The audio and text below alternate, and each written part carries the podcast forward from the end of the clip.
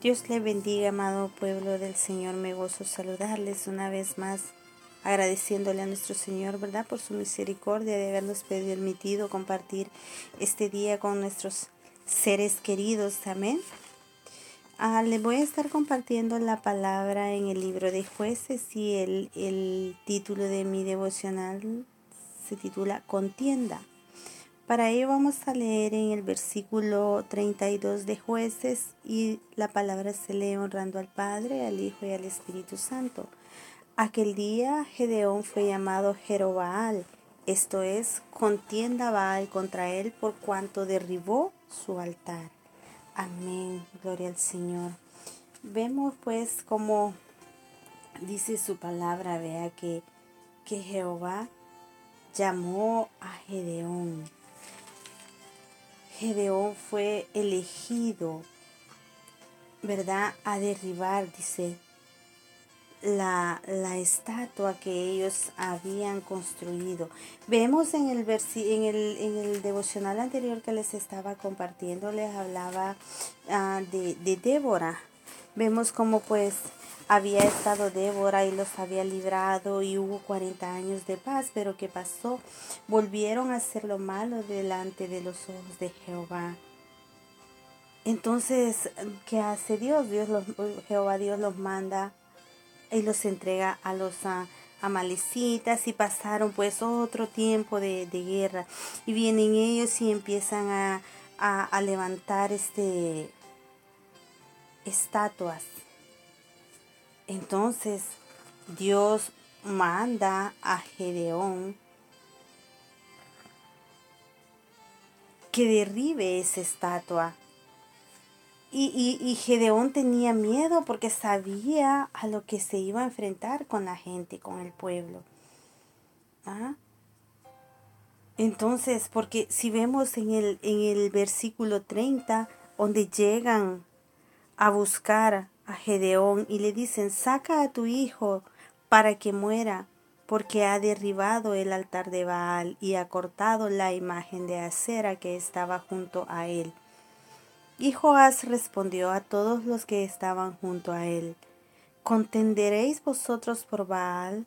¿Defenderéis su causa? Cualquiera que contienda por él, que muera esta mañana. Si es un Dios, contienda por sí mismo con el que derribó su altar. ¿Verdad? Vemos como la respuesta que Joás les dice al pueblo todavía, contenderás vosotros por Baal, o sea, por un por una cera, por, por algo que que no podía hacer nada. Imagínense en el tono que se lo dice. ¿ah? Y, y, Dios llama a Gedeón, pero ya, ya, ya en este tiempo ya vemos en el versículo, en todos los versículos anteriores, en todo el capítulo, yo lo invito hermano a que usted lo lea completamente para que pueda entender de lo que yo le estoy hablando. Y vemos de que como ya Dios había, Dios llama, ya había llamado a Gedeón, pero ya también le había demostrado que Dios estaba con él. Dios ya lo había salvado, que lo mataran por haber, dice su palabra, derribado la estatua. Cuando lo llama Gedeón, todavía dudaba él. Todavía tenía, tenía fe, porque ya habíamos visto el ángel de Dios delante de él, pero tenía una fe muy débil todavía. Como, como humanos, como yo me pongo a pensar, yo también muchas veces somos humanos y si, y, y, si no pongámonos en su lugar era, era difícil lo que él estaba pasando. Entonces viene él y, y prueba, dice su palabra que él prueba a Dios para ver si es cierto que Dios va con él. Ya Dios lo había salvado de la muerte, como muchas veces a nosotros. ¿De cuántas cosas Dios no nos ha librado?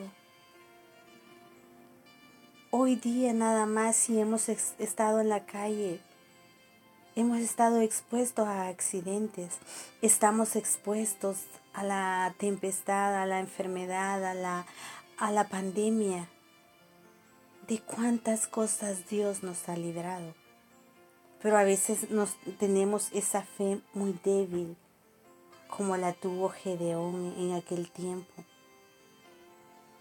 Ah, pero imagínate, e, él, puso a prueba a nuestro Señor Jesucristo cuando ya Él ya lo había librado hasta de la muerte, cuando lo llegaron a buscar a su casa y su padre le dice, por esto vienes a, a, matar a, a, a Gedeón. En esto estás confiando. Dios ya no quiere que sigamos en esa idolatría, amados hermanos. En este tiempo hay tanta idolatría. Y Dios no quiere eso. Abramos, Dios, Dios, Dios, ya no nos quiere ciegos. Dios quiere que, que nosotros nos levantemos. Dios quiere que nosotros ya no nos quedemos con los ojos cerrados. Yo te invito, amado hermanos, que si Dios nos está llamando, levántate, Levántate como esa Débora, hermana. Levántate, hermano, como ese Gedeón. ¿Ah? Dios nos está llamando. Que seamos como, como ese estandarte, como un estandarte para levantarnos. Pues levantémonos y vayámonos. ¿Por qué? Porque Dios va con nosotros. Él es quien va a la cabeza. Recuerda, amado hermano, no sé cuál sea la dificultad. No sé qué es lo que tengas que tú que derribar en tu hogar, en tu familia, en tu esposo, en tu trabajo, donde quiera que vayamos. Recuerda de que Dios nos manda a levantarnos. Pues levantémonos y vayamos, porque Dios va con nosotros. Él es quien va a la cabeza, Él es el capitán de nuestro barco, Él es el capitán de nuestra vida. Así que no tengamos temor. Dios le dice a, Gedeón, ve con esa tu fuerza. Entonces Dios te dice a ti, ve, ve con esa tu fuerza, ve con lo que Dios te ha dado, porque Dios ha puesto cosas grandes en tus manos. Dios las ha puesto en mis manos. Lo que pasa que hemos estado con los ojos cerrados, hemos estado vendados.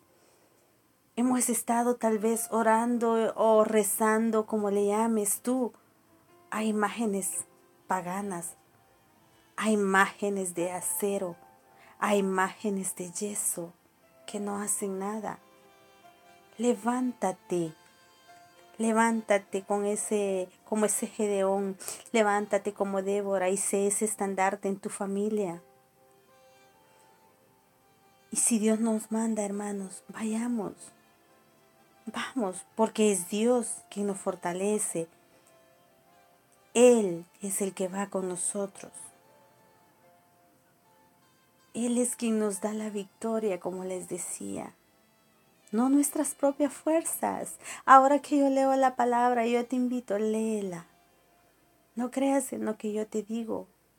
Escudriña la palabra. Yo solo te dejo el capítulo el capítulo 6 y yo te leo un versículo, pero tú tienes la libertad, el tiempo, ahí en tu casa con tu familia, de leer el, el capítulo completo vas a entender lo que Dios habla a través de mí para ustedes, pero a cada uno nos va a dar una palabra diferente, porque todos, todos hemos sido llamados. Tú has sido llamado a levantarte por tu familia, a levantarte por tu esposo, a levantarte por tu hija, tú que estás en la universidad, los que están estudiando, a cada uno, cualquiera que sea tu llamado, obedece. Vamos delante de nuestro Señor Jesucristo. Vamos con esa fe, no débil, sino convencidos de que Él es nuestra roca, no vamos a tener que huir a cuevas. No. Vamos a la roca que es Cristo Jesús. Amén. Amados hermanos, es un tema tan inmenso y tan extenso, tan, tan bonito de compartirles. Me gozo de poder llegar a sus casas, me gozo y, espero en nuestro Señor Jesucristo que un poquito de lo que yo les pueda compartir quede en su corazón, quede en su familia y compártalo, lea la palabra. Yo los invito, vamos a, a, ir a, a orarle, a platicar con el Señor y a completar este momento con Dios y a despedirnos y a ponernos en sus manos y a decirle, haz lo que quieras conmigo. Prepárame. Guárdame en el hueco de tus manos. Esfuérzame, pero ve conmigo y vamos. Dispongámonos, amados hermanos, en sus manos para lo que Él nos mande. Y alabémosles, glorifiquémosles, porque para Él es toda la gloria, para Él es la honra por los siglos de los siglos. Amén. Que el Señor me los bendiga, que Él llene de paz, busquen su presencia, busquen estar en esa continua intimidad con nuestro Señor Jesucristo. Y allí es donde nosotros vamos a descubrir el llamado que nuestro Señor tiene para cada uno de nosotros. Les envío un fuerte abrazo y que la paz de nuestro Señor Jesucristo sea en sus vidas, en sus familias, en su trabajo y donde quiera que ustedes vayan. Nos seguimos conectando próximamente. Amén.